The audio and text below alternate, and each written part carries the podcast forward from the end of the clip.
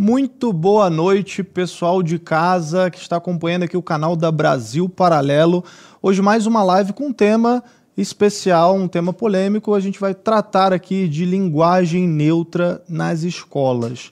E antes de a gente começar esse tema e eu mostrar quem são os nossos convidados, dois convidados gabaritados para a gente falar desse assunto tão importante, eu quero primeiro dar boa noite para o meu colega Diego Rosa. Tudo bom, Diego? Boa noite, Arthur. Tudo ótimo. É tá contigo. Muito cara. bonito, Diego Rosa. Muito obrigado. Como de costume. Mas é um convencido esse Diego Rosa mesmo. Nós estamos aqui com dois convidados de peso. O primeiro convidado é Denis Xavier, professor de filosofia e um defensor da liberdade. Muito boa noite, Denis. Cadê você? Olá, pessoal, tudo bem? Boa noite. Um baita prazer, Diego tá aí também, todos. Ele apareceu, eu fiquei muito envergonhado. Eu penso que eu deveria, durante o programa, é, buscar uma vestimenta à altura dele. Porque não, mas sabe o que, que é isso aqui? Eu tava gravando sabatina de, de tarde. Aí tem que vir de terno. Geralmente eu venho mais de camiseta. Mais despojadão, né? Despojadão. Ele é o, é o paulista mais carioca que eu conheço. Aí hoje, aí hoje eu vim, como tinha essa gravação, vim um pouquinho mais arrumado. Estamos aqui também Obrigado com... pelo convite. Prazer é todo nosso, Denis. E estamos aqui também com Fábio Gomes.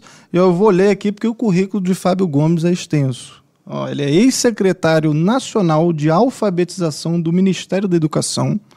Ele atuou na concepção e execução de ações e programas do governo federal voltados à alfabetização e educação infantil, entre as quais destacam-se o programa Tempo de Aprender, a adesão do Brasil e o aprimoramento dos livros didáticos de educação infantil e alfabetização em todo o Brasil. Também foi responsável por redigir o posicionamento oficial do Ministério da Educação e da União no julgamento sobre a linguagem neutra no STF. Muito boa noite, Fábio. Boa noite, boa noite, Arthur. Boa noite, Denis. Boa noite, Diego. É uma satisfação muito grande estar aqui. É um tema que acho que perpassa muito longe, né? E também tem muito pano para manga, muita coisa para falar, coisas técnicas, mas também coisas é, políticas e toca muitas, muitos pontos que vai ser interessante a gente conversar. Eu já então, queria aproveitar, já queria aproveitar para saber, porque aqui você colocou responsável por redigir o posicionamento oficial do Ministério da Educação e da União no julgamento sobre a linguagem neutra no STF. Me explica melhor o que foi esse posicionamento, por favor. Ah, não, certo. É o seguinte, é, existiam duas, quer dizer, existem duas ações diretas de inconstitucionalidade, ações diretas de constitucionalidade no STF que remetem à ideia da, da linguagem neutra. Né? Uma é a 6925, que é, é sobre um decreto do Estado de Santa Catarina, né, um decreto estadual, e o, tem o ADI 7019, ou 7019, que fala da lei estadual 5123, que também, nesses dois casos, né, no decreto de Santa Catarina e na, na lei estadual de Rondônia, se buscou proibir o uso da linguagem neutra é, em escolas, concursos públicos e coisas do gênero. Com redações é, um tanto quanto diferentes, né, mas a gente pode aprofundar um pouco mais. E, enfim, é, quando, especialmente nesse 6925, né, é, que é o de Santa Catarina, o ministro Nunes Marques, que é o relator, ele pediu a manifestação da união. Né? No outro processo não, não foi exatamente é, é, diretamente pedido, mas nesse foi. E aí a, Advocacia Geral da União, né, que é a AGU, pediu do Ministério da Educação nesse, é, nesse processo. Então, é, eu fiquei responsável no âmbito da Secretaria de Alfabetização, né, eu era, à época, diretor nacional de alfabetização, era substituto do secretário Carlos Nadalim, inclusive quero mandar um abraço para ele, para todos os meus colegas lá da Secretaria de Alfabetização. Na época ele era meu chefe, né? depois ele, ele saiu bem no finalzinho e eu, eu, entrei como secretário nacional de alfabetização, mas bem no final da gestão. Né? É, e, obviamente agora não estamos mais lá. Né? Mas, é, e aí chegou para a gente, a gente elaborou duas notas técnicas, né? a nota técnica 23 e a nota técnica 25, que são notas técnicas que fazem uh, digamos assim, uh, o subsídio para a AGU poder atuar nesse caso especificamente. Infelizmente, né, em fevereiro saiu a decisão, é, o acórdão, né, na verdade, é, ou seja, foi o colegiado que, que, decidiu, na 7019, sobre a lei estadual é, de Rondônia. Né? Então, realmente, ela foi, ela foi considerada inconstitucional não por um critério material da lei, né, o que eu quero dizer, não pelo conteúdo em si, mas porque o argumento que foi utilizado é, foi porque ela feria a, digamos assim, a competência da União de legislar sobre normas gerais de educação. De fato, isso tem na Constituição, né? A União que tem que legislar sobre normas gerais de educação, e esse foi o argumento que foi utilizado. É, é bastante discutível, na minha opinião, se deveria ter sido dessa forma ou não, mas foi isso que foi decidido. Né? É, os votos vogais, né, teve um voto vogal do Nunes Marques e, e o do, do André Mendonça deixou claro que não, não é uma, um julgamento sobre a matéria, ou seja, o STF não está dizendo, é, não está fazendo uma defesa da linguagem neutra, digamos assim. Né? É, e até não querendo me alongar muito, porque é a primeira fala, é para todo mundo poder participar de início, mas só para deixar claro, por exemplo, é, nessa legislação aqui, ó, é, fica garantido aos estudantes do Estado de Rondônia o direito à aprendizagem da linguagem neutra, de acordo com a norma culta e orientações legais de ensino estabelecidas nas orientações nacionais de educação. Então, na verdade, essa, esse é o, a ideia, né? de você proteger o direito do estudante de aprender a língua portuguesa corretamente e não a invenção que uma pessoa de uma, uma hora diz que é uma coisa, outra hora diz que é outra coisa. Uhum. Denis, é... estava até conversando aqui com o Arthur antes, né? Tipo, da onde que vem essa ideia de linguagem neutra? A gente tem algum laço histórico que a gente pode puxar, assim? Porque essa discussão parece um pouco recente, mas eu queria saber se ela já tem raízes lá de trás, se foi algum determinado período da história que essa discussão começou a ser levada, se é só aqui no, no Brasil, se é só na língua se portuguesa. É só a geração né? Z, né? É, exatamente, né? Tipo, de onde que surgiu essa ideia? É interessante que o primeiro registro linguístico que nós temos na história é refere-se ao grego antigo, refere-se ao, a um grego, a um proto-grego é, que nós chamamos de linear B. Isso remete ao 14º século antes de Cristo. Desde então, o registro linguístico a que nós temos acesso por meio de documentação é, demonstra uma, uma coisa com bastante evidência a língua ela é um instrumento vivo de comunicação, ela é um, um instrumento muito flexível e ela muda em função de elementos inconscientes, ela, ela muda em função é, de elementos subjetivos, é, mudanças que são acolhidas em função de um tempo, em função de uma cultura. Então, quando você volta lá para o linear B, depois para uma construção é, é, silábica do alfabeto por volta do oitavo século antes de Cristo. E daí você já tem tanto o latim quanto o grego com as suas manifestações com gênero neutro.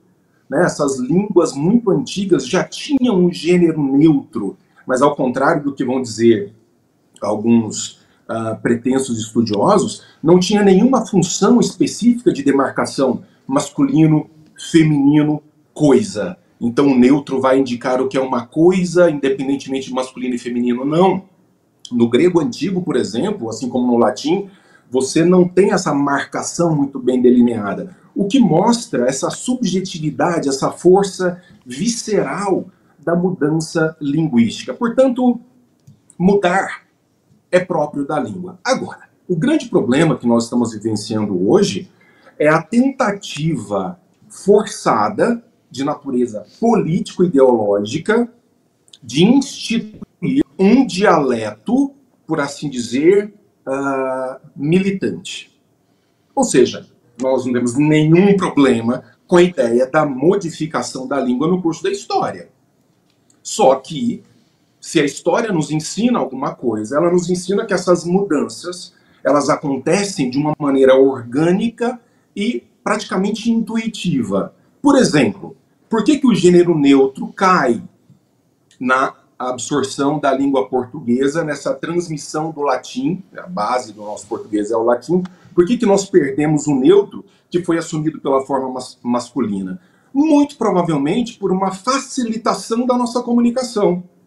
Quando você vai, e nisso as línguas são muito parecidas, tanto no latim quanto no grego, a forma masculina uh, e a forma do neutro eram muito parecidas, inclusive graficamente. Mudava apenas uma pequena letrinha ao final da palavra. Então, para facilitar a vida, e isso não é, é não existe um dia alguém baixou e falou a partir de hoje o gênero neutro desaparece da língua portuguesa. De novo, é um fenômeno espontâneo.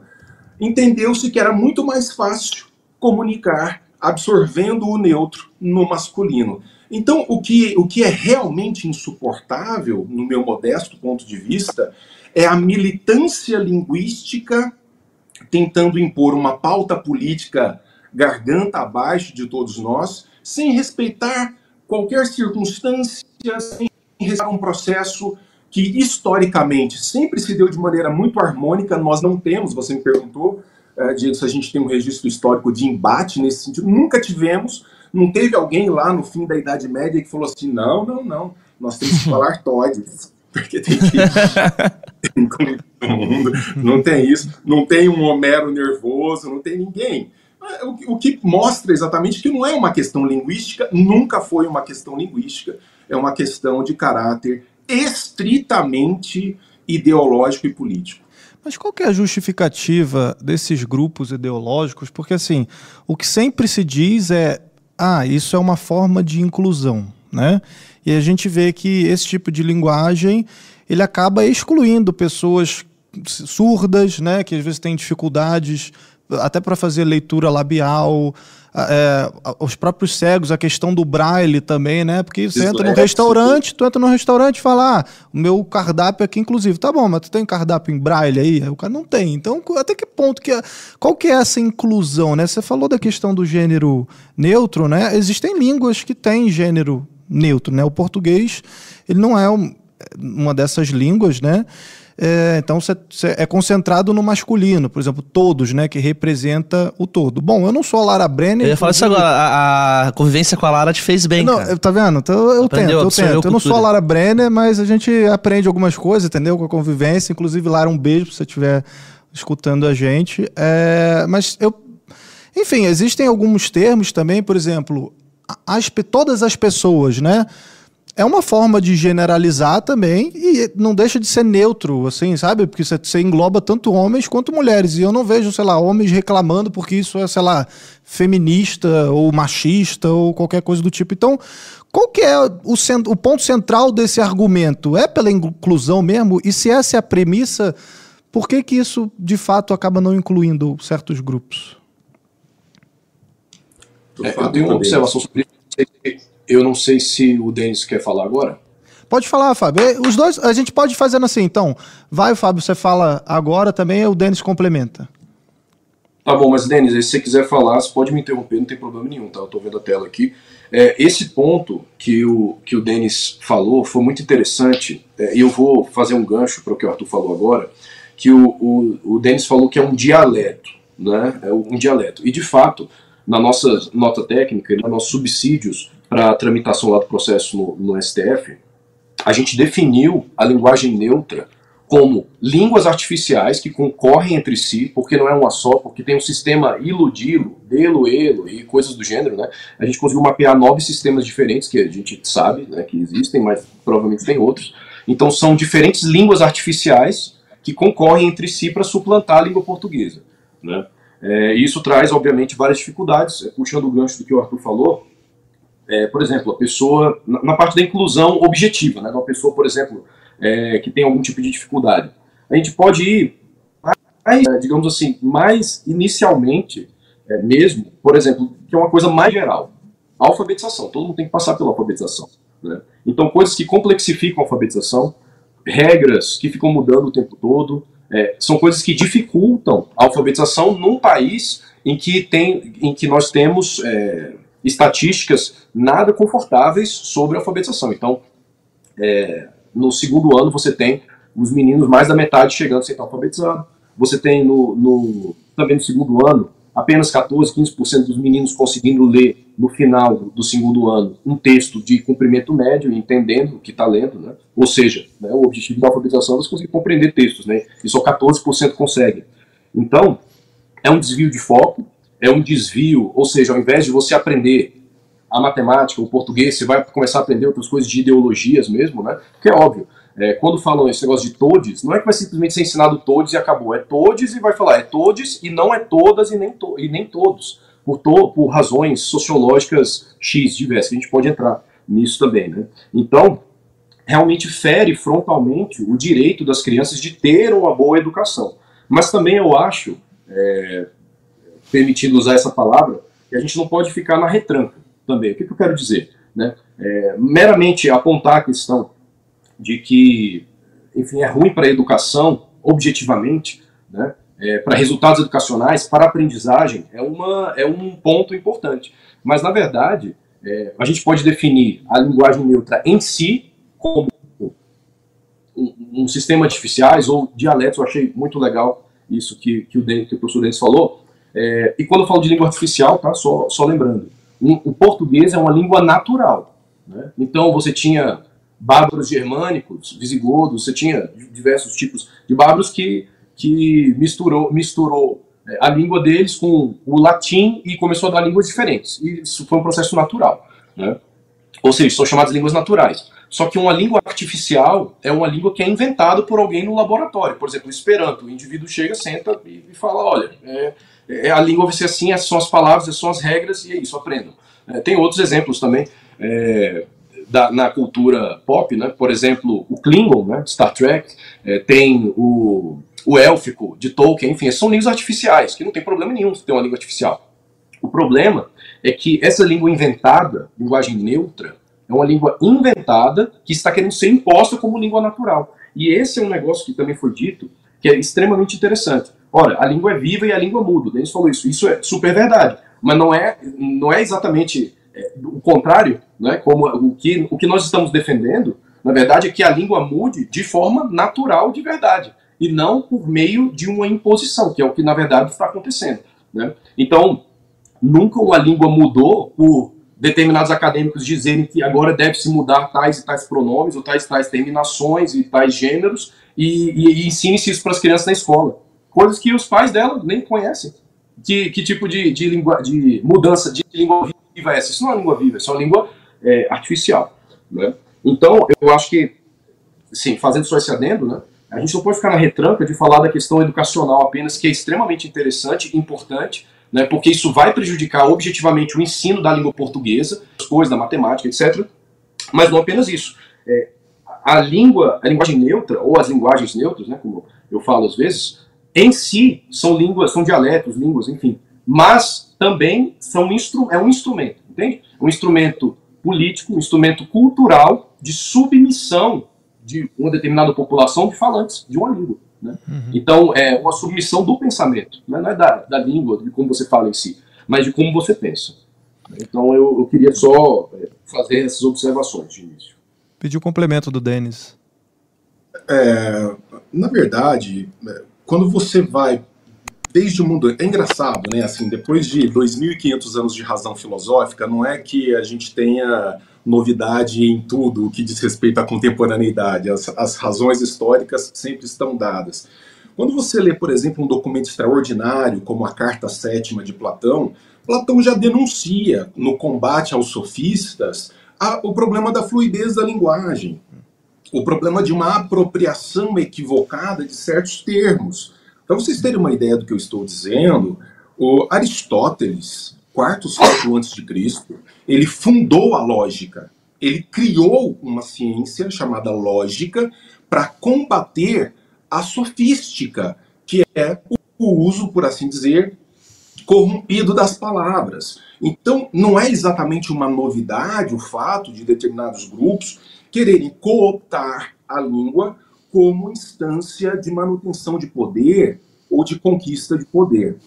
Uh, o próprio Hayek, que é um expoente da escola austríaca, economista vencedor do, do prêmio Nobel, ele vai dizer o seguinte: são as, existe um universo, especialmente entre uh, aquilo que hoje nós poderíamos chamar do, do da beautiful people, né, do, do politicamente correto, existe uma tentativa de cooptação das palavras doninha são aquelas palavras que existem por aí, que todos nós utilizamos o tempo inteiro, mas que as pessoas, uh, determinados grupos, uh, sequestram essa palavra e fazem como a doninha faz com o ovo no ninho. Né? A doninha, para quem se lembra, é aquela espécie de esquilozinho, ela suga a substância do ovo e deixa lá o ovo vazio para a mamãe passarinha chocar.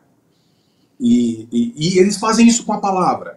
Você pega uma palavra que significa alguma coisa no nosso cotidiano e diz assim: não, a partir de agora ela vai significar outra coisa. E começam a macetar isso até conquistarem uma, um novo espaço linguístico. Por exemplo, aconteceu isso com o termo liberal nos Estados Unidos nos anos 60.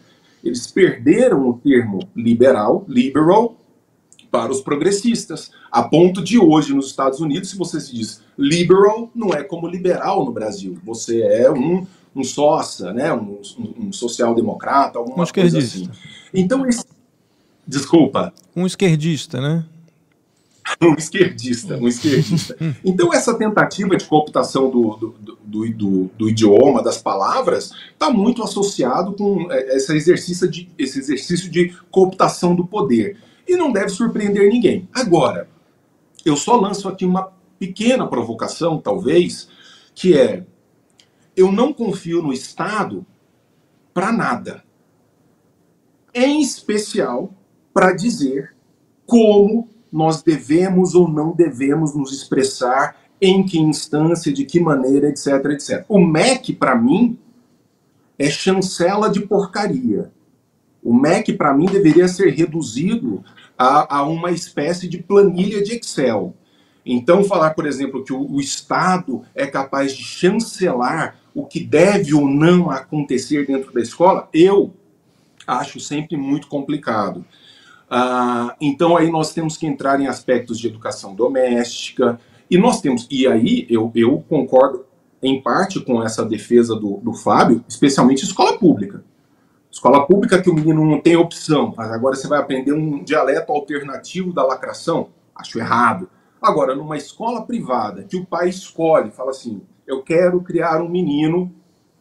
Porque a, a gente está dentro do universo do direito de ser idiota, tá? As pessoas têm que ter o direito de serem idiotas. Eu quero que meu filho fale Todd, Zelu, Eli, sei lá o quê. Eu, eu, quero que ele fale um idioma que seja desenhado com florzinha. Ah, não tem nenhum problema, ele está pagando por isso. Então eu, eu respeito muito a liberdade de autodeterminação quando a pessoa pode pagar por isso educação estatal, realmente, aí eu, eu embarcaria na do Fábio. E vocês veem como uma possibilidade disso estar tá acontecendo de fato, no sentido de. Existe um risco de algum tempo as pessoas estarem falando exatamente dessa forma? Ou para vocês isso é uma onda passageira que daqui a pouco isso não vai colar e o pessoal vai esquecer disso daqui a pouco? Isso é bastante difícil de prever. Né? Eu acho que a tendência não é favorável ao uso, na minha opinião. Né? Claro, eu estou opinando. É, eu acho que a tendência futura não, não parece ser favorável à utilização em larga escala, fora de nichos muito, é, muito específicos desse tipo de linguagem neutra. Né?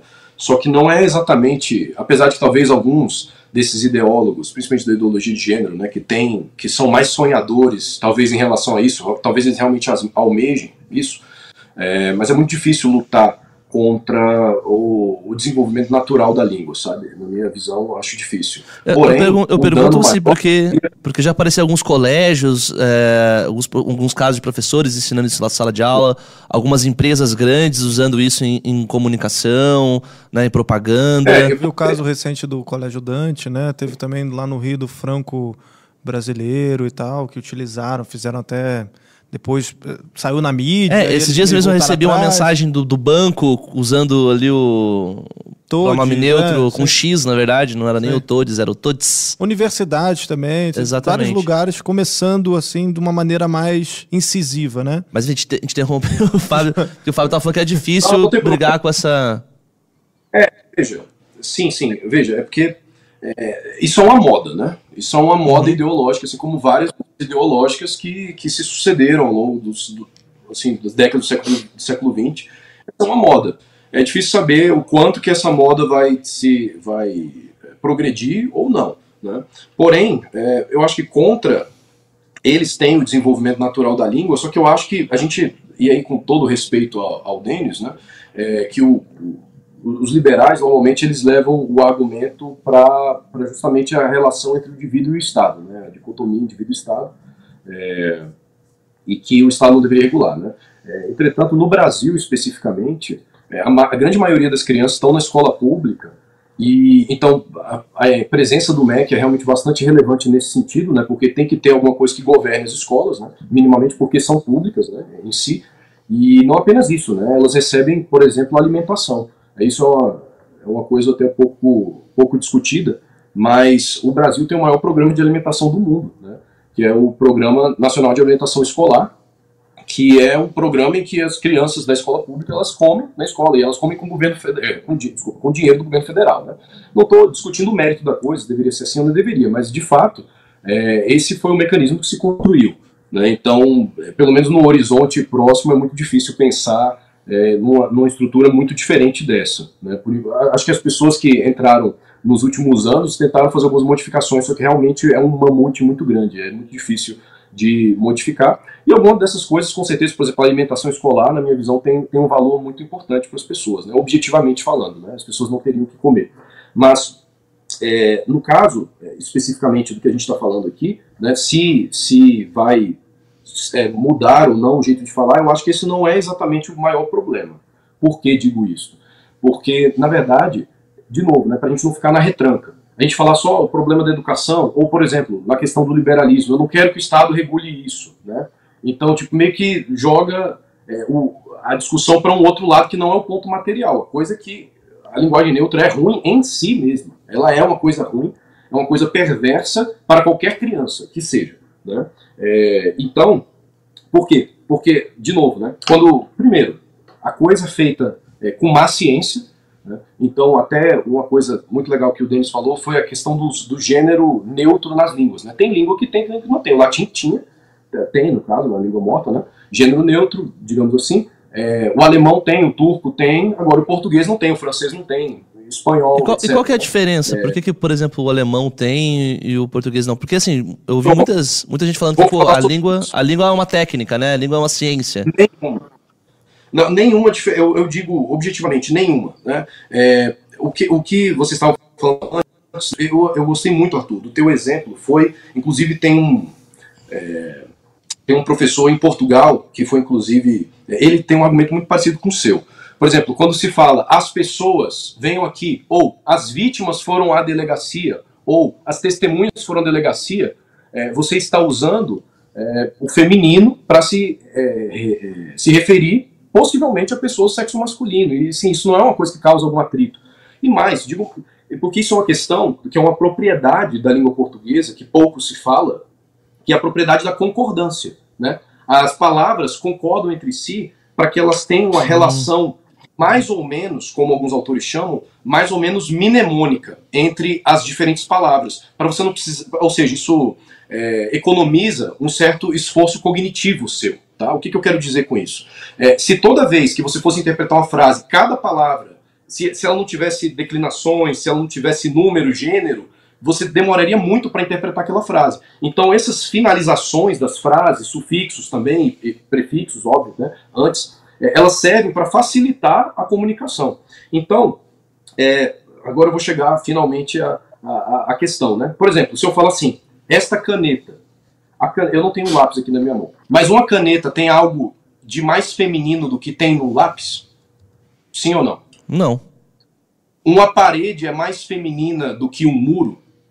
Um celular é mais masculino, o computador é masculino, a bola é feminina? É porque isso é uma propriedade gramatical da língua portuguesa chamada concordância. É, o nome da propriedade é essa.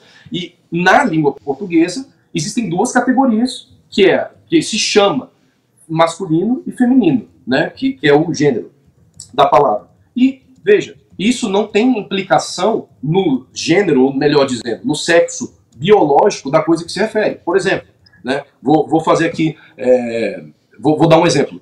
É, o Arthur é uma estrela. Muito obrigado. Muito obrigado. Veja, estou usando uma estrela. O, entende o que eu estou dizendo? Então, você tem a, a palavra Arthur, que que se refere a um homem, e a estrela se refere também a um homem nesta frase, apesar de ser feminino. E aí tem outras dificuldades. Quando é, esse é o problema que a gente chama do problema da formulação genérica. Né? O que é formulação genérica? Quando fala assim, ó, eles foram me visitar. E eles pode ser eles e elas também, no caso, pode ter mulheres no grupo. Né? Se eu falo elas foram visitar, eu sei que foram só mulheres. Né? É, se foi eles, pode ser homens e mulheres ou pode ser só homens. Né? Então, esse é o nome que se dá para uma coisa chamada formulação genérica. Né? Só que, é, e aí, essa coisa né, de todos, todas, todes, né?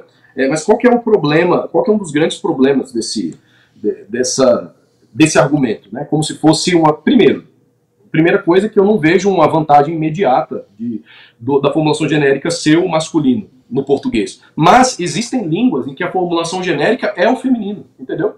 Ó, o Maasai, que é do Quênia e da Tanzânia, o Mohawk, que é dos indígenas né, é, norte-americanos, né, e o galês, na, na Grã-Bretanha, são três línguas diferentes, né, que eu conheço pelo menos, que a formulação genérica é o feminino. Então é como se eu dissesse assim, ó, elas vão passear. E isso pode significar mulheres, entendeu o que eu tô falando?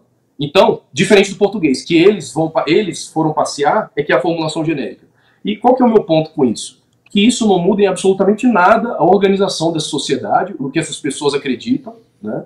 E, e, ou seja, não tem consequências práticas, né? Então, na verdade, o que se está fazendo, é, o meu argumento aqui, na verdade, é que primeiro, é, é uma coisa inócua em si, só que se torna importante à medida que querem usar como instrumento político, e justamente para colocar nas escolas, não porque as pessoas vão falar, mesmo os defensores, se você assistir vídeos de defensores de linguagem neutra, eles erram demais esse negócio desses, tipo, faz o pronome, faz o, a, o artigo, eles inventam artigos lá diferentes, eles erram o tempo todo, eles não conseguem manter, porque não é natural, eles não aprenderam assim, quando eram pequenos, entende? Então, é, é batata, assistam algum vídeo de algum desses defensores e eles tentam falar, no meio do vídeo não vai consegue. ter um bocado de erros. Não consegue, porque não tem como, né?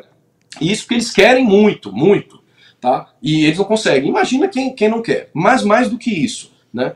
Mas esse não é o grande perigo. Ah, então vou ficar tranquilo porque é, eles, eles não vão conseguir. Não, mas esse não é o objetivo. O objetivo é colocar na escola como um porrete cultural, um porrete político. Essa é a ideia. Para ensinar para a criancinha desde pequena, por exemplo, que não existe masculino e feminino na realidade, não na língua portuguesa apenas. Entende?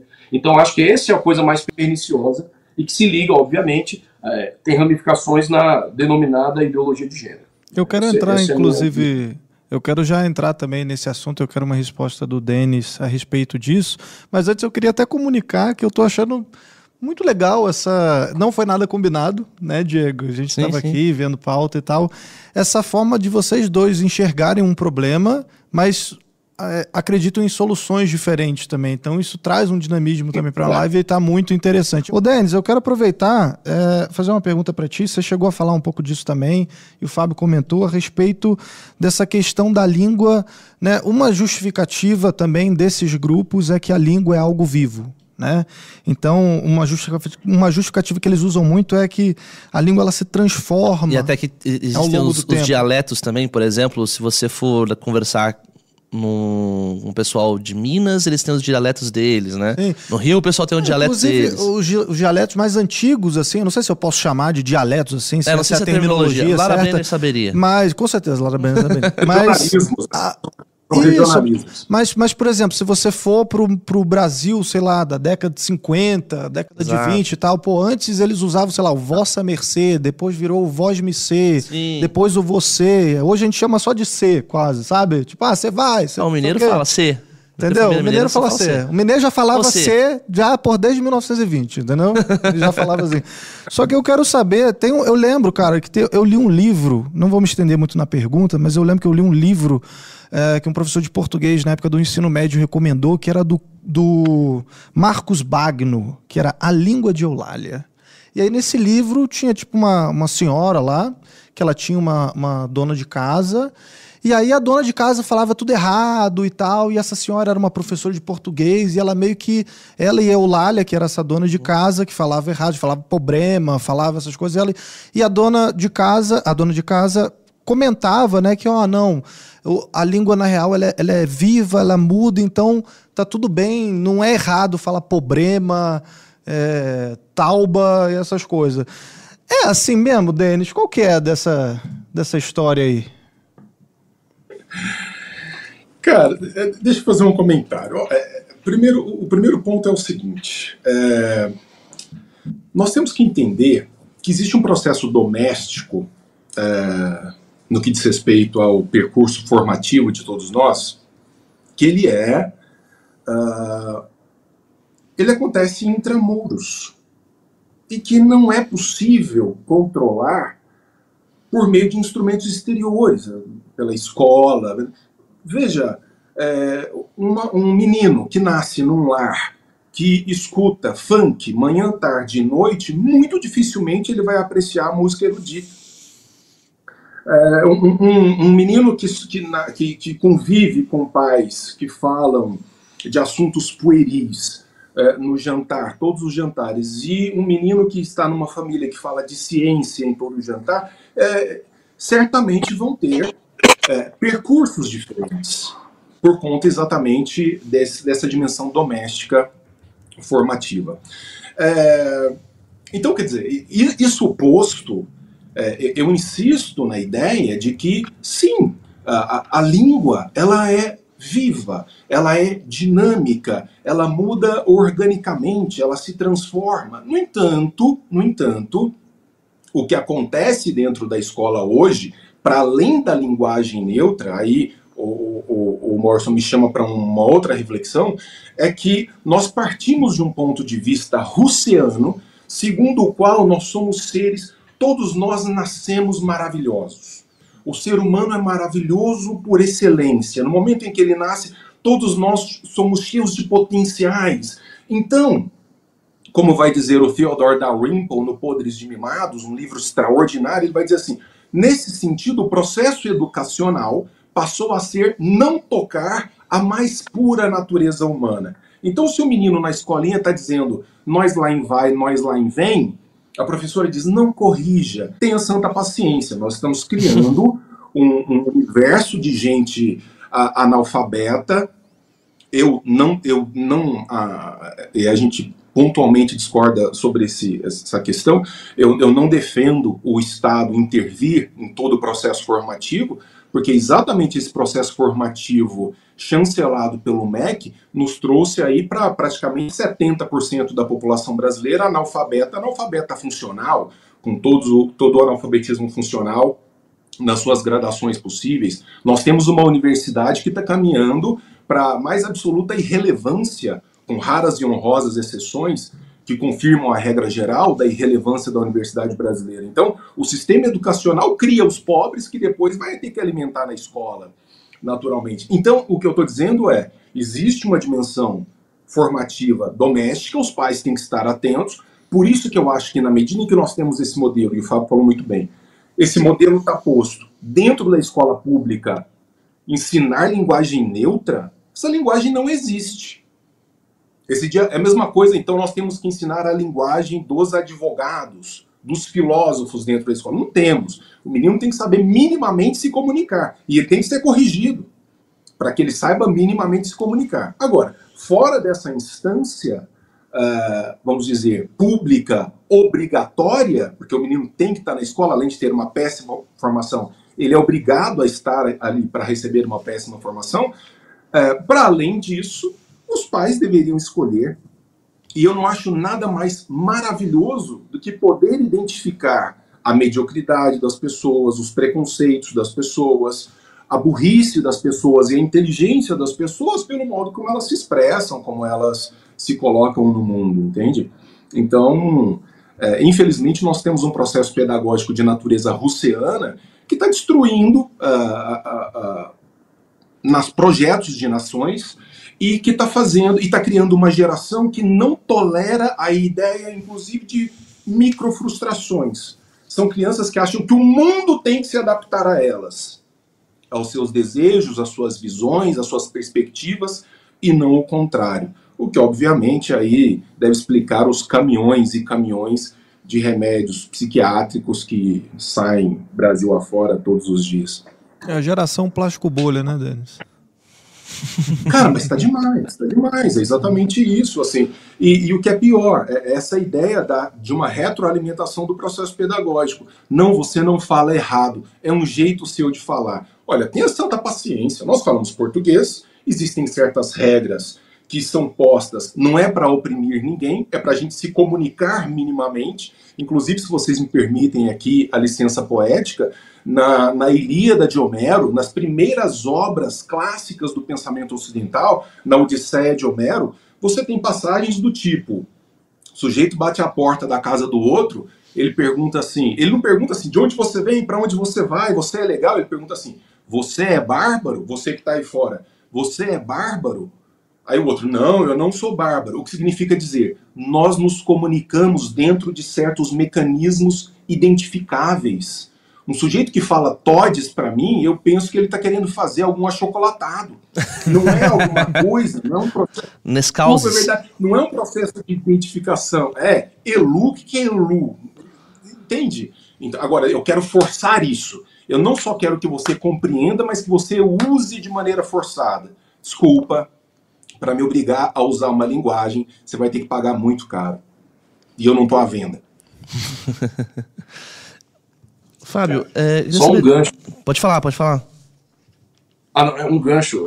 É, é interessante esse exemplo do, do, do romano, do bárbaro, né? Inclusive a palavra bárbaro já é uma palavra de origem de onomatopeia. Né? É, é o jeito como um grego, primeiro, depois o romano, ouvia um germânico falar, parecia ba, ba, ba, ba, ba, ba daí bárbaro. Né? É como se fosse assim, eu ouço mais ou menos isso. É, ou seja, é justamente da linguagem mesmo. Né? Olha, é, só puxando, eu não sei, Arthur, você quer passar para um outro ponto, mas só vou fazer algo Não, bem rápido. Não, pode falar, fica à vontade. esse essa questão, por exemplo, né, de falar po- problema ou coisa do gênero assim, né, que a pessoa fala incorretamente é, e justamente ela tem milhões de oportunidades ao longo do dia dela para falar incorretamente, mas na escola é o único lugar em que ela tem a chance de aprender como se fala corretamente, né, que é o problema, né? É, e a língua serve, eu acho que falta bastante uma dimensão para alguns é, professores hoje, diretores, falta uma visão do propósito da língua também, que além de ser uma comunicação mais imediata, contemporânea, vamos colocar com os meus contemporâneos, com vocês aqui que estão vivos ao mesmo tempo que eu, mas uma, uma comunicação com quem está no passado, eu poder ler coisas que foram escritas no passado, né? E quem sabe eu me comunicar com alguém no futuro, né? Ao escrever algo e outra pessoa ler o que eu estou escrevendo. Então, é para isso é necessário gramática, minimamente, né? É, uma língua sem, é, digamos assim, um povo. A língua em si tem a gramática, mas um povo que não se importa com a gramática, minimamente, né? É, num nível muito básico, acaba perdendo sua conexão com o passado, né? Inclusive, talvez até com o próprio futuro. Quem sabe, né? É, o ponto do a língua é viva, né? Como foi colocado aqui e, e até foi retomado, acho que o, Arthur falou sobre isso. Na minha visão, e a gente colocou isso para o subsídio para a AGU no, no processo do STF, a língua é viva é um argumento a favor do, da nossa posição, e não contrária à posição. Porque a língua é viva quer dizer que ela se desenvolve naturalmente, né? não, não se desenvolve. E aí eu gostaria de trazer um negócio super legal. Eu falei que tinha duas notas técnicas, né? Uma a 20, 23 e a 25. A 23 é mais geral, bem maior, é gigantesco mesmo. É um trabalho muito grande, inclusive eu posso até disponibilizar, isso é um documento público, é, posso colocar lá no Instagram, que seja. Mas a gente fez uma outra nota especial depois, que é um pouquinho menor, que é sobre a experiência francesa com a questão da linguagem neutra ou escrita inclusiva, como eles chamaram lá. Né? Não sei se vocês sabem, mas sob o governo de ninguém menos é, que, do que o próprio Macron, né, que dá para dizer, é difícil dizer que é um, um direitista inveterado, algo do gênero, né? É, o Ministério da Educação deles, né, que se chama Ministério da Educação, eu vou ler aqui, tá, porque é muito grande, não. Ministério da Educação Nacional da Juventude e dos, Desportos da França, né, eu tinha esquecido disso, é, exarou um comunicado, tá, para quem? Para diretores escolares e para todo mundo que atua é, nas escolas é, que estão sob a alçada do Ministério é, da Educação da França, né? E por que, que é legal essa análise? Primeiro, é, porque a gente tem uma, uma língua que tem uma ance- ancestralidade comum e muito próxima, né, que é o francês, né, que tem o mesmo alfabeto, tem estrutura frasal muito semelhante, né, quer dizer, sujeito, verbo, complementos, né, é, a conjugação verbal é parecida também, mas tem o ponto principal, o ponto de ouro aqui, é que tem as categorias gramaticais gênero e número, né, que são, que é principalmente gênero, a coisa que a gente está olhando aqui, a categoria gramatical gênero, né. E aí eles mandaram, basicamente, o resumo da coisa é que eles proibiram isso nas escolas dele. O Macron, entende? Sim, não é, sei lá, o Trump, entende o que eu tô falando? Não é. é... Por quê? Por que isso? E eu vou ler um trecho, é bem grande o documento. A gente fez uma tradução aqui é, para o português. Eu vou ler uma parte que eu acho muito legal e que tem super a ver com a parte da língua é viva. É... Ao defender uma reforma imediata e abrangente da grafia, os promotores da escrita inclusiva violam os ritmos do desenvolvimento da linguagem de acordo com a injunção brutal, arbitrária e descoordenada, que ignora a ecologia do verbo. Né? Isso é muito interessante. E outra, e outra coisa, retomando algo que a gente já falou? Por fim, ao contrário do que o adjetivo inclusivo pode sugerir, eles, eles que colocam aspas aqui, inclusive, tal escrita constitui um obstáculo ao acesso à aprendizagem de crianças que enfrentam certas deficiências ou, deficiências ou dificuldade de aprendizagem. Né? É, a experiência francesa pouco é falado no Brasil, a gente trouxe também, né? então está é, nos autos do processo, enfim. É, e, acho que foi um embasamento bastante amplo que a gente deu em vários sentidos, no sentido, vou dar até outro exemplo aqui, de alguma coisa muito importante. É, estamos na, na, na, CPLP, né, na Comunidade de Países de Língua Portuguesa, e nós temos tratados internacionais em que nós, país, o Estado brasileiro, se compromete a desenvolver, a ampliar o prestígio da língua portuguesa. Né? Então, como que isso é possível? Você substitui a língua portuguesa por outra coisa, ou enfraquece a língua portuguesa no seu próprio país? Como é que você vai é, aumentar o prestígio da língua? Né? Além de ser uma questão, na minha opinião, na minha visão, uma questão de soberania nacional. Isso é, é claro, é uma língua de um povo. Né? Inclusive, as, as definições modernas de nação muitas vezes envolvem, inclusive, o uso da, da língua, né? Na, quando, quando se fala de nação. Né? Então eu acho, na minha visão, é muito bem feito isso que o Ministério da Educação da França fez. Aqui, é, no Brasil, eu acho que é inevitável, assim, é, e com todo respeito tá, ao, ao professor Denis, né, a gente tem opiniões diferentes, não tem problema nenhum ter. É, no Brasil, às vezes, tem esse problema, né? Tipo, se você tem uma opinião diferente, parece que está brigando, eu não estou brigando de forma alguma. Né? Ninguém Respeito vai cancelar ninguém aqui. É. Exato, é. Exatamente, Como é que o, né? Reagan Mas, fala? Assim, concorda 80% é aliado, né? Os 20% fica para depois. É, não, eu tô muito, bem, eu tô é muito comprado. Qualquer... Eu tô muito comprado pelas ideias do, do, do, do Fábio. Tô muito comprado. É, a gente é, talvez discorde numa questão metodológica de como, como avançar com esse embate ou não avançar com esse embate, mas eu estou muito comprado com essa ideia de, é, de que realmente a língua é um patrimônio, de que a língua ela identifica um povo, é, de que é preciso preservar instâncias mínimas de possibilidade de comunicação, ou seja, imaginem vocês se agora isso vira moda e pequenos grupos de pressão é, começam a se impor a, a, toda uma nação dizendo que não, as suas demandas linguísticas, vejam vocês a que ponto nós chegamos, as suas demandas linguísticas não orgânicas elas devem ser incluídas no processo formal de construção da língua. Tenha essa da paciência, quer dizer, isso é o, é o completo cúmulo do absurdo. Se amanhã, organicamente, nós viermos a recuperar a, a, o neutro na nossa língua, e isso obviamente pode acontecer, porque na medida em que nós já perdemos, já fizemos uma assimilação pelo masculino, ele pode voltar. O grego, por exemplo, antigo e o grego moderno são línguas bastante diferentes, mais do que o português e o latim. E é uma língua que permanece com o seu neutro, mesmo não indicando exatamente coisas neutras. Tem, o neutro indica coisas masculinas, femininas, coisas indistintas. Então, de repente, surge o neutro é, no português que nós utilizamos aqui. Ok, desde que isso não seja exatamente demanda, por assim dizer, artificial, que a coisa surja como como surgiram tantas outras mudanças no curso da história da língua. Que seja natural e não imposto, né?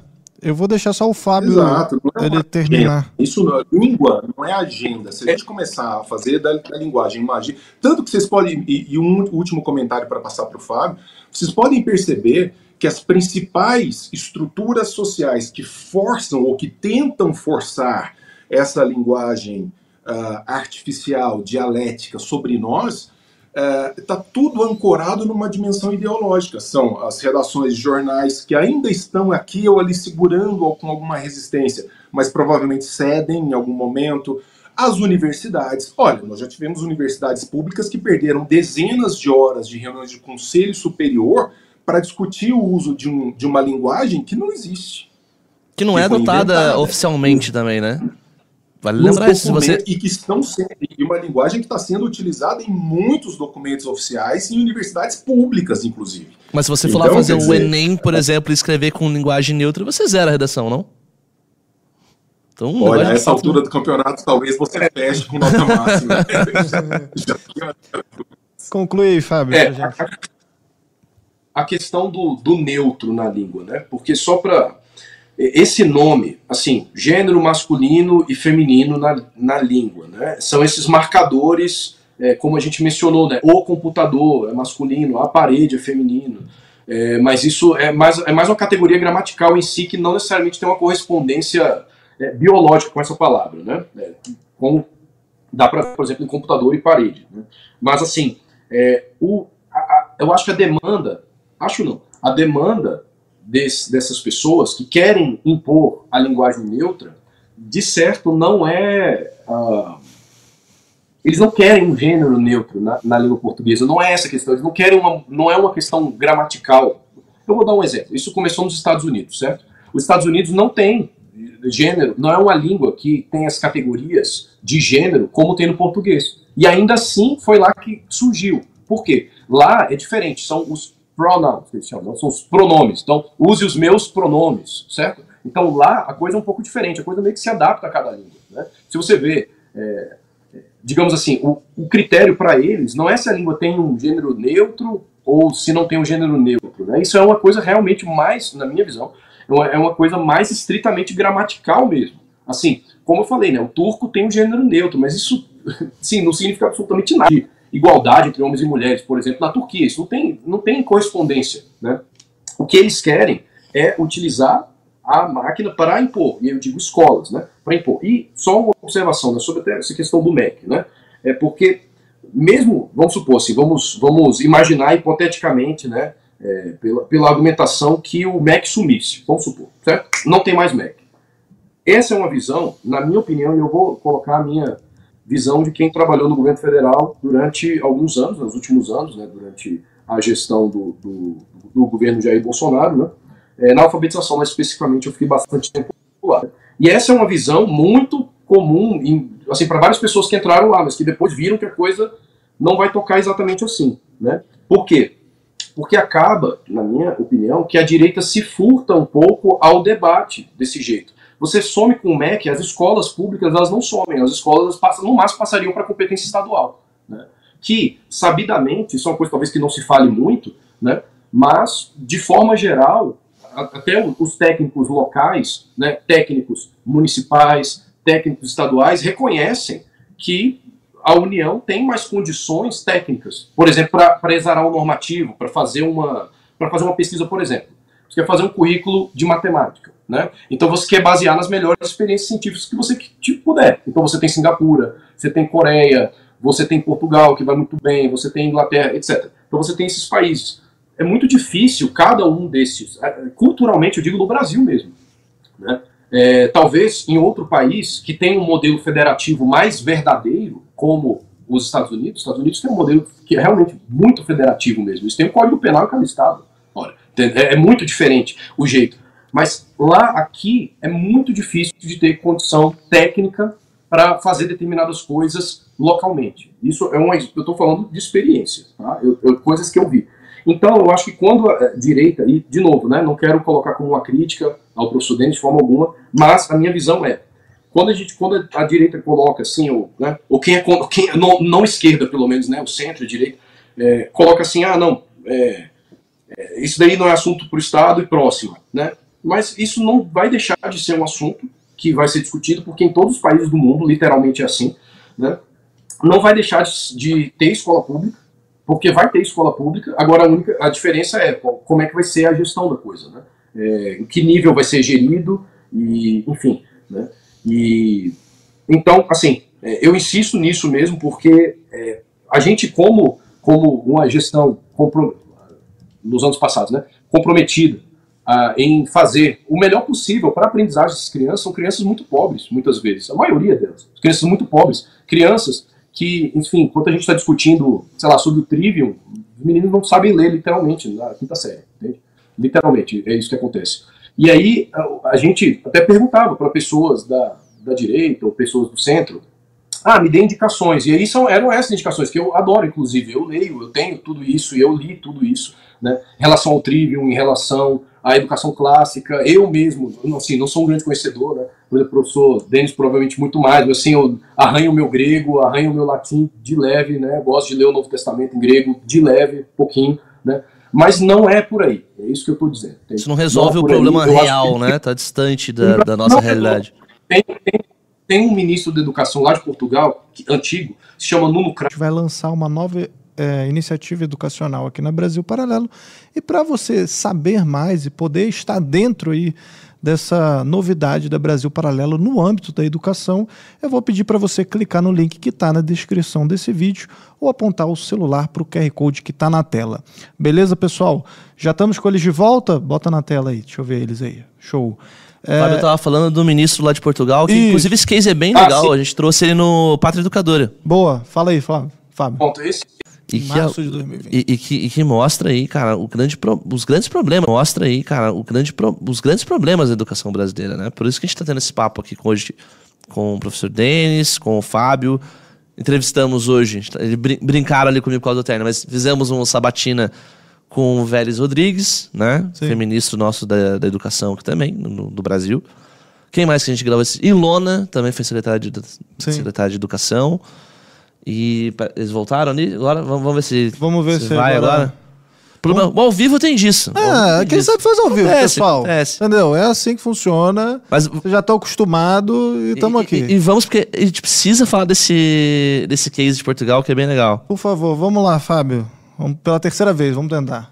Vai pedir música. Não, eu, eu, consegui entrar, eu, eu, é como se eu tivesse chutado da conexão e voltado na mesma hora. E aí eu vi o que hum. o Diego falou, que eu ia falar mesmo. Então, para ganhar Boa. tempo. Eu, né? Não, mas explica aí, porque eu não sou explicar nada. Aqui. Eu não lembro. Eu lembro ah, que tem um case. Ele deu um information eu... aqui, entendeu? Qual, qual, foi a primeira medida que eles tomaram? Né? Primeiro, eles, eles é, aumentaram, digamos, a participação deles no PEARLS. O que, que é PEARLS? É Progress in Reading International Literacy Study, né? É, eu acho que eu falei certo. Basicamente sim, sim. é o estudo, é o estudo de progresso, é, o estudo internacional de progresso em literacia de leitura. Tá? Então, é, o que, que é isso? É um. É tipo, vamos lá, eu vou fazer comparativamente, porque o PISA é menino de 15, 16 anos. Né? Todo mundo sabe uhum. o PISA, lá no Jornal Nacional, o PISA. Né? Então, é 15, 16 anos. O Pearls, para meninos mais novos, do quarto ano, entendeu? Então, do quarto ano do, do ensino fundamental. Então, são Perfeito. meninos muito mais jovenzinhos, saindo da alfabetização. Né? E, é, o que. O, primeiro, o Brasil ele era signatário desta, desta da, da organização que aplica, né, assim como o CDF né, faz o, o, o PISA, tem a IEA, que fica na Holanda, que faz o PEARLS. O Brasil é signatário desde os anos 90 e a gente nunca aplicou o PEARLS aqui na vida. Nunca, isso nunca aconteceu no Brasil. Ou seja, a gente não tinha nenhum comparativo objetivo da alfabetização do Brasil em relação a outros países. Como é que os meninos estão performando. Ou seja, os números ruins que eu passo para vocês, ah, 50% das crianças, 14% das crianças não estão conseguindo no segundo ano ler um texto de média extensão, isso são já com dados que são comparando meninos brasileiros com meninos brasileiros apenas. Né? Então, assim, é, e inclusive o próprio SAEB, né, que é a prova que mede esse tipo de coisa, a gente tentou trabalhar bastante e acho que conseguimos em alguma medida, para melhorar, para deixar ela um pouco mais, digamos assim, incisiva e a gente conseguir medir melhor as coisas. Né? É, mas veja, o Brasil não participava disso. O que, que o Nuno Crato fez? Colocou, começou a acompanhar esse índice, começou a fazer várias mudanças, mudanças curriculares, mudanças da formação de professores, mudanças na avaliação. E aí, o objetivamente, Portugal simplesmente passou para as primeiras posições, inclusive, salvo engano, em matemática, durante um tempo ficou em, em primeiro também. Então, veja, isso é possível. Né? Portugal. Isso, isso foi feito em quanto tempo, Fábio? Você tem isso de cabeça? Foram poucos anos. Foram poucos anos, né? Foram poucos anos, porque foi na década de 2010, né? É, foi mais ou menos nessa década, foram, foi um espaço de poucos anos, né? Em que eles conseguiram colher esses frutos. Claro que depois vieram as gestões que é, não continuaram o trabalho, né? Então, é, então verdade, tem como a gente melhorar o nosso índice de educação aqui? É, mas hum. esse é o problema, moçada, desculpa, mas esse é o problema da centralização do processo educacional. o MEC, peguem aí depois, deem um Google. Discurso Debate, de debate. fundação- Vamos lá. O, o discurso, pegar a pipoca, discurso- não, não imagina, não é, é só uma Não, tô brincando, tô brincando. o, o- o discu- discurso de fundação do MEC tem a seguinte frase: o MEC construído para a- o, o domínio de mentalidades, o controle de mentalidades. Vocês acham sinceramente que eu confio menos nos diretores de escolas em suas respectivas cidades, dos coordenadores eh, de grupos de pais e mestres? Eu confio menos nessa gente e mais nos burocratas do MEC para conduzir os rumos da educação nacional? Tudo bem que nós temos exemplos extraordinários mundo afora. Uhum. Qual foi o exemplo que nós aplicamos? Qual foi o modelo que nós aplicamos no Brasil e que durou mais do que o próximo governo, que vem e já destrói tudo e já refaz tudo? Nós não temos uma política educacional de Estado, nós temos políticas governamentais de, de educação. E isso, vocês podem pegar qualquer métrica em qualquer país que a educação tenha funcionado. Se você não tem reformas que se tornam minimamente perenes no tempo, elas não têm eficácia nenhuma. Porque hoje, a falência do nosso processo educacional hoje, ela foi plantada há mais de 50 anos. E o que nós estamos discutindo agora é o que vai ser, o que vai ser repercutido não daqui a 10 anos, mas daqui a 50, 60, com os nossos filhos, netos, bisnetos. Então, eu acho horrendo colocar a- as competências fundamentais do processo formativo num sistema centralizado por burocratas, tanto que o governo Bolsonaro eh, andou pouquíssimo no que diz respeito à educação, porque tinha um MEC ideologicamente fortemente cooptado também, e também porque, em alguma medida, tirando a educação básica, que diz respeito diretamente ao Fábio, estava mais preocupado em debate ideológico do que questões formativas. Não avançou, porque está tudo cooptado. Então, se eu tenho esse sistema descentralizado, vejam bem, boas ideias não precisam de força, de coação para serem impostas, não. Boas ideias são compradas pelas pessoas. Eu acho que a linguagem neutra, acho, não tenho certeza. Eu, eu, eu sou péssimo em futurologia. Eu acho que a linguagem neutra não vai avançar porque é uma ideia ruim. Não é porque vai estar em lei, não vai estar em lei, vai se impor. Por exemplo, se você quiser me obrigar a usar a linguagem neutra, eu não vou usar. Como eu não uso a linguagem que foi determinada top-down para os países é, é, é, ah, não, porque você não pode acentuar de. Eu acentuo, filho. Se quiser texto meu, vai acentuado. Vai acentuado. Então, assim, existe também um processo orgânico que se revolta contra essas determinações top-down. E eu não acho que tenham determinações de cima para baixo que sejam melhores ou piores, ainda que, tá, tudo bem, a gente pode até discutir isso, mas eu prefiro não depender dos burocratas de plantão para dizer o que, que eles devem, o que, que nós devemos ou não fazer, a não ser no que diz respeito a elementos básicos. Por exemplo, nós apostamos no Brasil num sistema desgraçado chamado polimatia. Nós temos que saber um tanto sobre tudo. Nós temos 13 disciplinas obrigatórias nas escolas. 13 disciplinas obrigatórias. E todo dia tem um gênio para querer colocar outras 5, outras 10, outras 20. Pois eu prefiro que o menino saiba minimamente, aí a gente está de acordo, eu tenho certeza, minimamente a se expressar bem na própria língua, a conhecer minimamente os, os fundamentos da ciência, para que depois ele siga o seu próprio caminho. Porque a, a, a escola brasileira se tornou a retroprodução da incompetência, do analfabetismo. Moçada, nós somos um país de dimensões continentais. Olha o que, que nós produzimos, olha o que, que nós não produzimos de inovação, de tecnologia. Conversa com qualquer empresário aí que está atrás de gente preparada em inteligência artificial e tecnologia, que ele vai te falar assim: eu tenho 200 vagas, eu tenho 500 vagas, mas não existem pessoas empregáveis. Não dá, moçada, não dá. A gente está falando de resultados, a gente está falando de. A gente não está falando de teoria, né?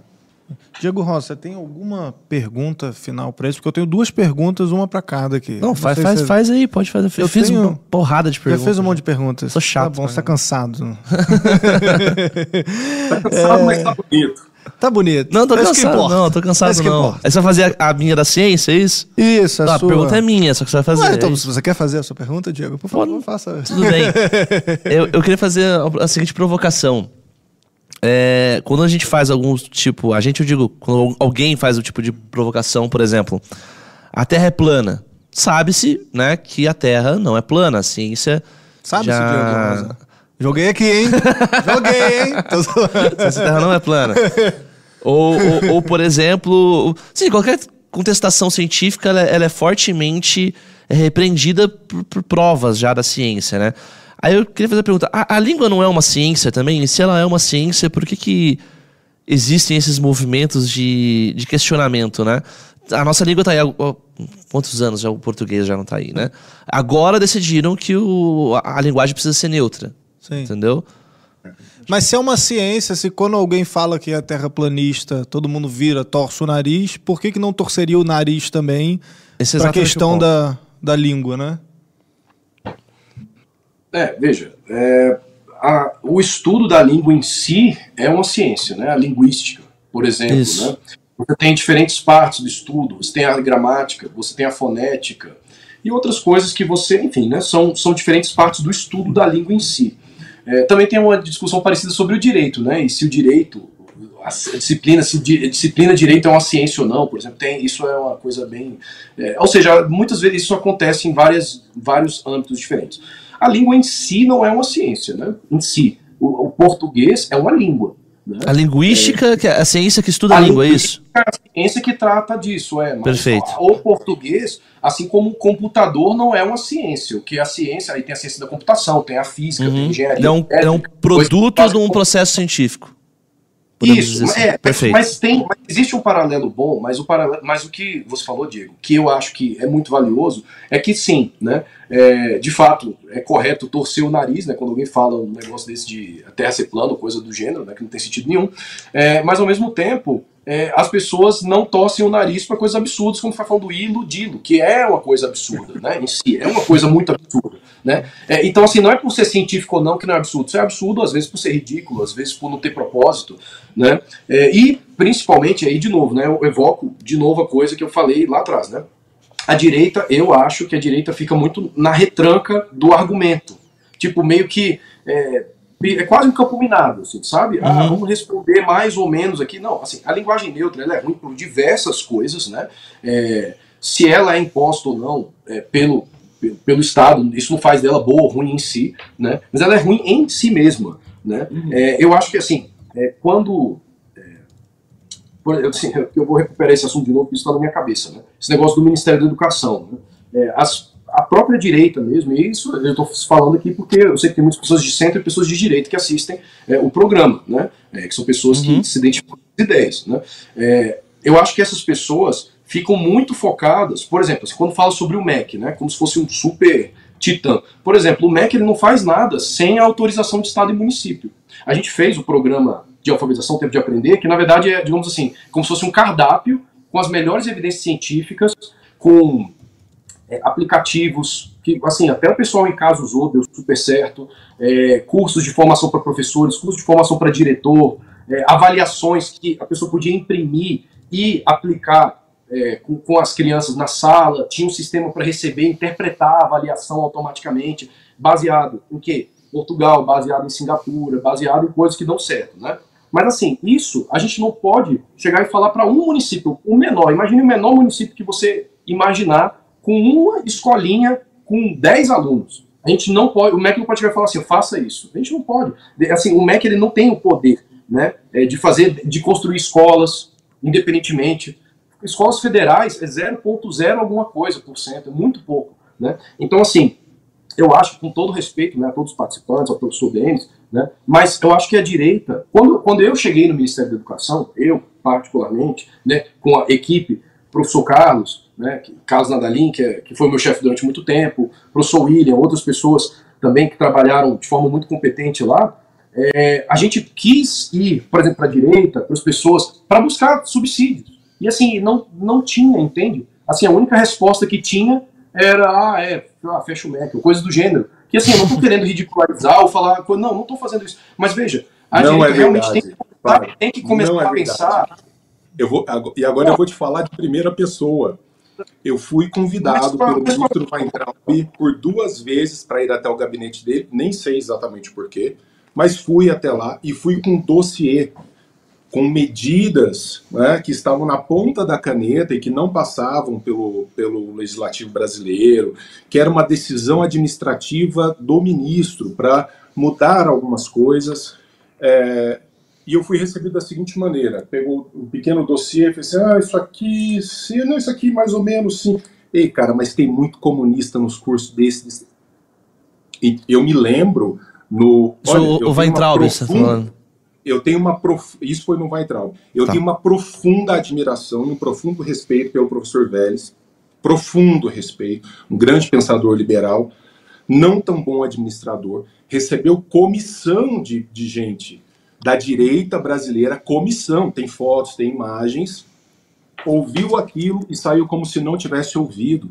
Dossiês, entregamos muito material. Então, não é verdade esse ponto, porque nós nos entregamos, nós fomos atrás. Eu, numa das não, visitas que fiz pessoalmente ao Ministério, ao, ao, MEC, numa das visitas que eu fiz, eu fui conversar com alguém que era responsável por uma área, que eu não vou dizer qual é, porque também eu não quero causar nenhum tipo de é, insatisfação, a, a, fazer uma demanda ao que, ao que me, me foi dito pessoalmente.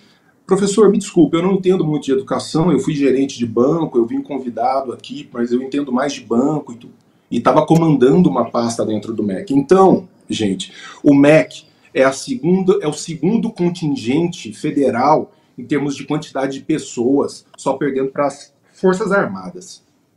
300 mil pessoas ou mais compõem o MEC. É um poder extraordinário. Mas eu não estou dizendo que a culpa do, do, problema educacional seja do MEC. Estou dizendo que ele faz parte de uma equação que passa, por exemplo, pelo legislativo. Eu tive o desprazer de trabalhar na política brasileira, nos bastidores da política brasileira, durante um ano, e eu vi votações do tipo: entregues, olha, demanda de deputado federal à época da direita obrigando o diretor de escola a comprar 40% do leite que deveria adquirir na forma líquida. A gente recebia telefonema de diretor de escola falando assim: gente, não tem banheiro aqui. E vocês estão querendo me obrigar. Não, não tenho geladeira para guardar leite em forma líquida. Aí, para ouvir deputado dizer que não era pela, pela saúde das criancinhas. Só se for das criancinhas filhos de produtor de leite. Tenha santa paciência, ninguém é tão burro nesse ponto. Então, o que eu quero dizer é que sim, há muito bom trabalho feito dentro do MEC. Mas, historicamente, bom, basta ver os nossos resultados. O que, que nós produzimos. E, claro, o governo Bolsonaro foram quatro anos, uma tentativa de colocar a cabeça fora aqui e tal. Teve a tentativa do projeto Futura, que morreu de saída. Então, não, não questiono as boas iniciativas, as boas tentativas.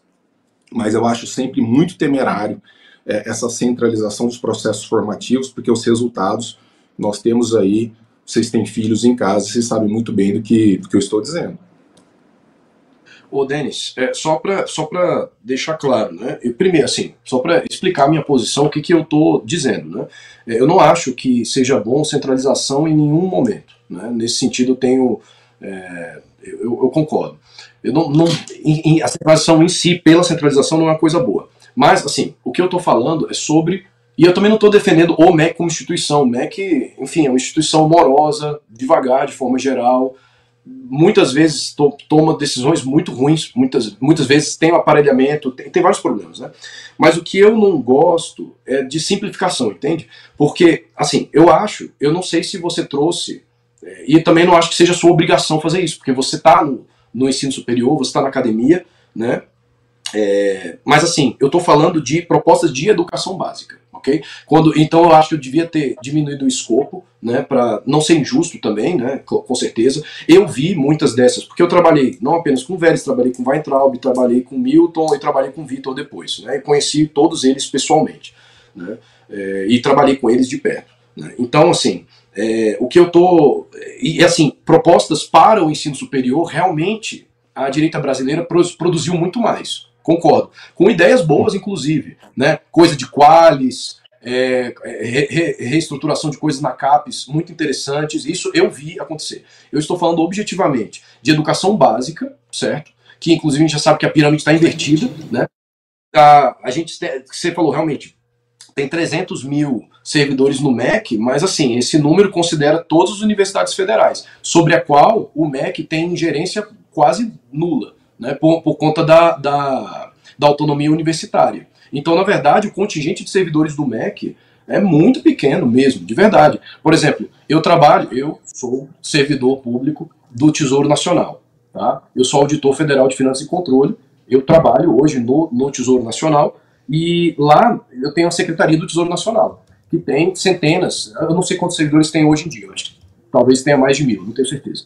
Né? Eu tenho que verificar isso. Mas uma secretaria no Ministério da Educação, a maior secretaria, tem uma, duas centenas, é muito menor. E quando eu falo, eu não estou falando de servidores só, de sentido estrito senso, né? Estou falando é, outras pessoas que trabalham, empregados públicos tudo mais, que, que podem estar lá também junto, né? Consultores, etc., que, que eventualmente também trabalhem em interface. Então, assim, o MEC, eu não estou de, de, forma alguma, gente. É, sim, eu não entrei no MEC pensando, nossa, que maravilha, é o meu sonho, o MEC em si. Não, meu sonho é melhorar a educação brasileira, né? Óbvio, né? Inclusive, quem tem esse DNA de, de não ser de esquerda, no caso, né? Tem, pensa, é óbvio. Né? Agora, assim, o que, eu não, o que eu realmente não gosto e me preocupa, e eu vi isso acontecer na prática, foi a simplificação e, no fim das contas, não chegou para os gestores públicos, que é, são de direita, que estão lá, realmente respostas da direita brasileira. Não chegaram. Assim, objetivamente, ó, eu quero resolver a educação da Maria, que é uma menina de 8 anos de idade, ela não sabe ler. E ela é de uma cidade do, do, do sertão como fazer. Então, isso é, um, é uma técnica, sabe, de educação pública, propriamente, que está muito fora do debate da direita. E eu acho que é isso que deveria ser colocado, na minha opinião, deveria ser colocado dentro do debate público e para a direita, para a gente poder. Porque a esquerda tem as opções delas, são opções ruins muitas vezes, entendeu? O Fábio, e a gente não tem. Concordo só, só aproveitando. Só, claro. se você me permitir, só um comentário. Claro. Eu, e eu concordo com essa coisa de que é, acho que organicamente não vai mesmo, acho que organicamente essa questão da linguagem neutra não vai. Acho que sim, nós temos que participar mais efetivamente, mas eu tenho certeza que o Fábio vai concordar com uma coisa aqui comigo. A gente não pode ficar também no debate, e, é exatamente nessa, né, nesse debate superficial de Twitter. Então, quando a gente voltar para o poder, Fábio, quando a gente voltar para o poder, a gente tem que chamar é, essa galera da direita para conversar realmente, então, não, não é bom, né? não é bom é, é, o que em parte aconteceu, de falar, ah, tem esse grupo aqui que eu vou ouvir, mas aquele outro grupo lá. Não, cara, a gente, nós que temos valores mais ou menos parecidos, valores semelhantes, para a gente não perder uma outra oportunidade, para a gente se impor, não por debate vazio, e aí eu acho que a gente concorda, debates de Twitter, de ficar todo mundo é comunista e não sei o quê, e falar assim: não, olha, a reforma é essa, isso aqui nós temos que mudar, o caminho é por aqui. Eu acho que isso faltou, a gente perdeu um pouco a perna da história, mas é, o processo é cíclico, a gente acaba voltando. O Fábio comentou um negócio bem interessante. Eu queria aproveitar, faço a, a pergunta para vocês dois, tá? É a última pergunta aqui da nossa live, né? Porque a gente já viu, né, Diego, que temos problemas maiores Exatamente. Né? Do que linguagem. O Pátria, o Pátria Educadora mostra muito bem isso. Sim. e para quem não assistiu, o Pátria Educadora está no nosso stream, né, da BP. Mas, enfim, temos problemas maiores do que Ili, Dili, Elo, Delo. E eu queria saber justamente de vocês, tá? É, eu vou começar pelo Fábio. Eu queria saber, é, você que já esteve dentro da máquina pública, você já esteve dentro do MEC, você tem todo, toda essa experiência né? Que você viu que você tentou fazer e, e, muitas vezes não conseguiu. Cara, qual que é o primeiro ponto? Porque a gente sempre fala que ah, temos que investir em educação. Esse é o papo. Né? A gente ouve sempre esse argumento de qualquer político, mas na real a gente já investe muito em educação. Né? Mais de 6% do PIB é investido em educação, e só que é investido da maneira errada e investe mais no ensino superior e não no ensino de base. Qual que é o problema, então, da educação brasileira? O que, que a gente tem que focar, Fábio? E, claro, agradecer por favor, a tua presença aparecendo, aqui, né? Aparecendo debate presidencial. Qual que é o problema da educação brasileira? Vai, Resolve aí. um minuto. Você tem três minutos para responder. Não, e a réplica de Denis Xavier. Manda ver ótima, eu, eu gostei muito da, dessa pergunta. Né? Eu acho que, de início, a coisa passa pela falta de qualidade. É claro que isso daí, no fim das contas, não diz muita coisa. Né? E como bem disse o Diego, ah, todo político fala isso. Né? Ah, tem que melhorar a qualidade da educação, mas parece que não tem uma direção correta. Né? Exato. Então, é, a abordagem no ensino superior e na educação básica, então vou focar em educação básica, eu acho que talvez é, esse seja o foco da pergunta. Né? Primeiro, é, currículo o que, que isso quer dizer? Aprender as coisas certas. A gente tem um currículo, não é um currículo, é uma base nacional comum curricular que tem um problema de ser aberta, braços muito abertos. O que, que eu quero dizer com isso? Né? É, Reuniram-se pessoas e todo mundo deu sugestões e tudo que todo mundo sugeriu entrou, para ninguém ficar chateado, sabe? Então, é bem, bem, bem típico isso, né? É, ah, ninguém vai ficar chateado, então bota isso, bota isso, bota isso. Ou seja, um mamute, eu infelizmente nem tô com ela aqui, devia estar, tá, para mostrar um calhamação desse jeito que obviamente não tem uma utilidade imediata para o professor, é, é, super difícil de aprender e tal. Então, assim, um currículo mais sintético, né, vai no, sentido do que o professor Denis falou, ou seja, focar no básico mesmo, né? É, focar bem, aprender muito bem português, muito bem matemática, né, muito bem ciências. É, mas claro, né, tem expansão do, do, currículo ao longo dos anos, acompanhando, acompanhando também, mas com qualidade, certo? Ou seja, o que eu quero dizer, com objetivos muito específicos do que a criança tem que é, conseguir fazer. Isso é uma coisa que a Ilona, que você mencionou agora há pouco, né, ela fala disso o tempo todo. Né? Basicamente, tem que ter um currículo mais objetivo. Outra coisa é a formação de professores. Né? Então, infelizmente, é, a formação de professores no Brasil não é boa, de forma geral. É, tem Isso daí daria pano para manga mesmo, porque tem vários relatórios internacionais que mostram é, por, é, dificuldades graves na formação de professores. E uma outra coisa, uma coisa que vai no sentido até do que o do que o Denis falou, é, de forma geral, quando você compara escolas públicas e privadas em diferentes países, tá? Você, normalmente a escola privada tem uma criança que é mais rica, ela tem mais estimulação e tal. Quando você desconta esses fatores, renda, etc., a escola pública e a escola privada ficam no mesmo nível. O Brasil foi o único país pesquisado em que, após descontar todos esses fatores, a escola privada realmente tem um prêmio em cima da escola pública. A escola privada é melhor que a escola pública por ser privada no Brasil. Né? Então, assim, é claro que eu, particularmente, poxa, eu preferiria, se, se todas as comunidades pudessem se organizar, ter sempre escolas privadas que são muito mais responsivas aos pais, às demandas dos pais, né, em vários sentidos, prezam pela qualidade, porque são clientes que estão ali. Então, tem várias questões, né? É, é claro que é assim. Só que também a, a, diversidade regional do Brasil, as dificuldades e a miséria que existe muitas vezes impede que isso aconteça de uma forma efetiva, infelizmente. Mas, então, eu falei de currículo, formação de professores, avaliação, você tem que ter uma avaliação que conecte essas coisas e a criança tem que estar em constante avaliação e o professor acompanhando, né? É, eu acho que esse, esse tripé, na verdade, eu acho que é o que precisa mudar. Isso é o que é eu, na minha visão, trabalhando nesses anos no Ministério da Educação, esse é o caminho para melhorar a educação. E uma coisa que eu acho que um quarto elemento que também o Denis já, já colocou, que é a continuidade da política pública. Né? Continuidade da política pública tem que ter, porque senão você faz, faz um, um edifício maravilhoso, chega o outro e substitui. Só que também, tirar o MEC simplesmente não resolve, porque isso acontece no nível estadual, e tira o estadual não resolve, porque acontece no nível municipal também. Então, algumas, poucas experiências é, positivas que tiveram na educação, por exemplo, Sobral, assim, teve coisas não tão boas, teve coisas boas, mas eles tiveram continuidade. Né? Então é uma uhum. coisa que, é, se entrasse mais no repertório da direita, isso, eu acho que seria muito bom. Maravilha. E muito obrigado. Muito, muito, obrigado pela, pela. Como é que a gente acha, conversa. Fábio, nas redes sociais? Aproveita.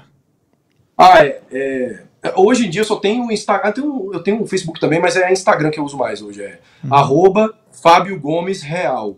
Tudo junto, assim. Fábio Boa. Gomes Real. Beleza. Vamos lá, Denis.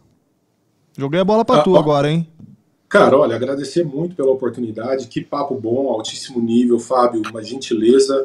É, é, bom, eu, eu, falaria diretamente aos pais, é, com base no que eu vivencio.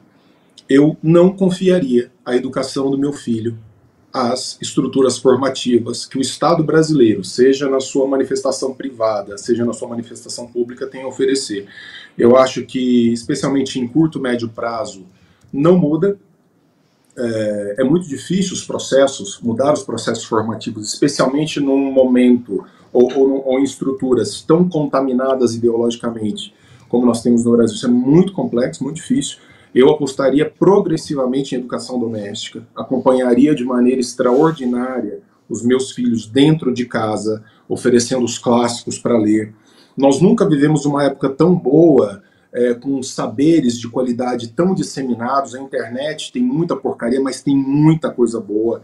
Que se os pais tiverem um mínimo de preocupação, conseguem filtrar, conseguem oferecer uh, pelo menos caminhos melhores para os seus filhos, porque na escola vai ser um pouco mais difícil. Agora, e eu concordo, eu subscrevo uh, essas propostas que o Fábio desenhou, e é isso mesmo. Uh, eu insistiria na ideia de um enxugamento curricular, é, insistiria na ideia de um desenvolvimento das competências básicas que nós não temos, muito antes de tentarmos atuar nas mais diversas frentes do processo formativo. A gente mal faz um arroz com feijão e quer fazer bolo de noiva. É, isso uhum. nunca vai dar certo, nunca vai dar certo. Então, simplificar para melhorar. E, mas é isso. Utilizem as ferramentas disponíveis, por exemplo, o Brasil Paralelo mesmo tem mecanismos extraordinários é, que indicam elementos de formação que não estão na escola, que estão, né, que apresentam visões diversas sobre passagens da história, coisas de filosofia, e, e é por aí, pelo menos no curto médio prazo, torcendo para que no longo prazo a gente tenha é, líderes com algum juízo e que olhem para a educação. Vejam que a educação não foi debatida nas últimas eleições, foi debatida, passou ao largo. Que nós tenhamos líderes com juízo para e um povo que pressione para que a gente tenha um processo formativo diferente, quem sabe em algum momento. Obrigado pelo convite, foi um baita prazer. E as redes sociais, Denis? É, o meu nome é um atestado de pobreza, se escreve com dois N's YS. Então é prof.denis, com dois N's YS, Xavier com X. Arroba prof. Denis Xavier. Eu tô muito lá no Instagram falando das minhas loucuras por lá. Rola uns memes de vez em quando também. Rola os memes, os bons memes. Memes, memes, memes filosóficos. Nas né? escalas de ciências sérias, a interpretação de memes está acima da metafísica. Eu gosto de memes, Diego. Você gosta de memes, Diego? É o que eu... Mas, é, você sabe que eu gosto. Fico mandando meme pra mim todo dia, o tempo todo. Não precisa compartilhar para o público de casa nossas conversas privadas, entendeu? Muito prazer. Sempre um prazer, prazer, estar aqui contigo, Arthur. Essa live com você ao meu lado aqui. Pessoal de casa, chegou até aqui e não deu like no vídeo, pode dar um like no vídeo, compartilha. Você já assistiu esse papo aqui? Eu espero que você ajude a levar isso para frente, né? Você, você que achou esse papo aqui interessante, né? Espalha aí a mensagem, compartilha com os familiares, com os amigos. Não deixa de deixar o seu like, o seu comentário. A gente acompanhou até aqui. Muito obrigado, Diego. Obrigado, pessoal de casa. Até a próxima, até amanhã. Amanhã estou aqui e você, espero você também. E valeu!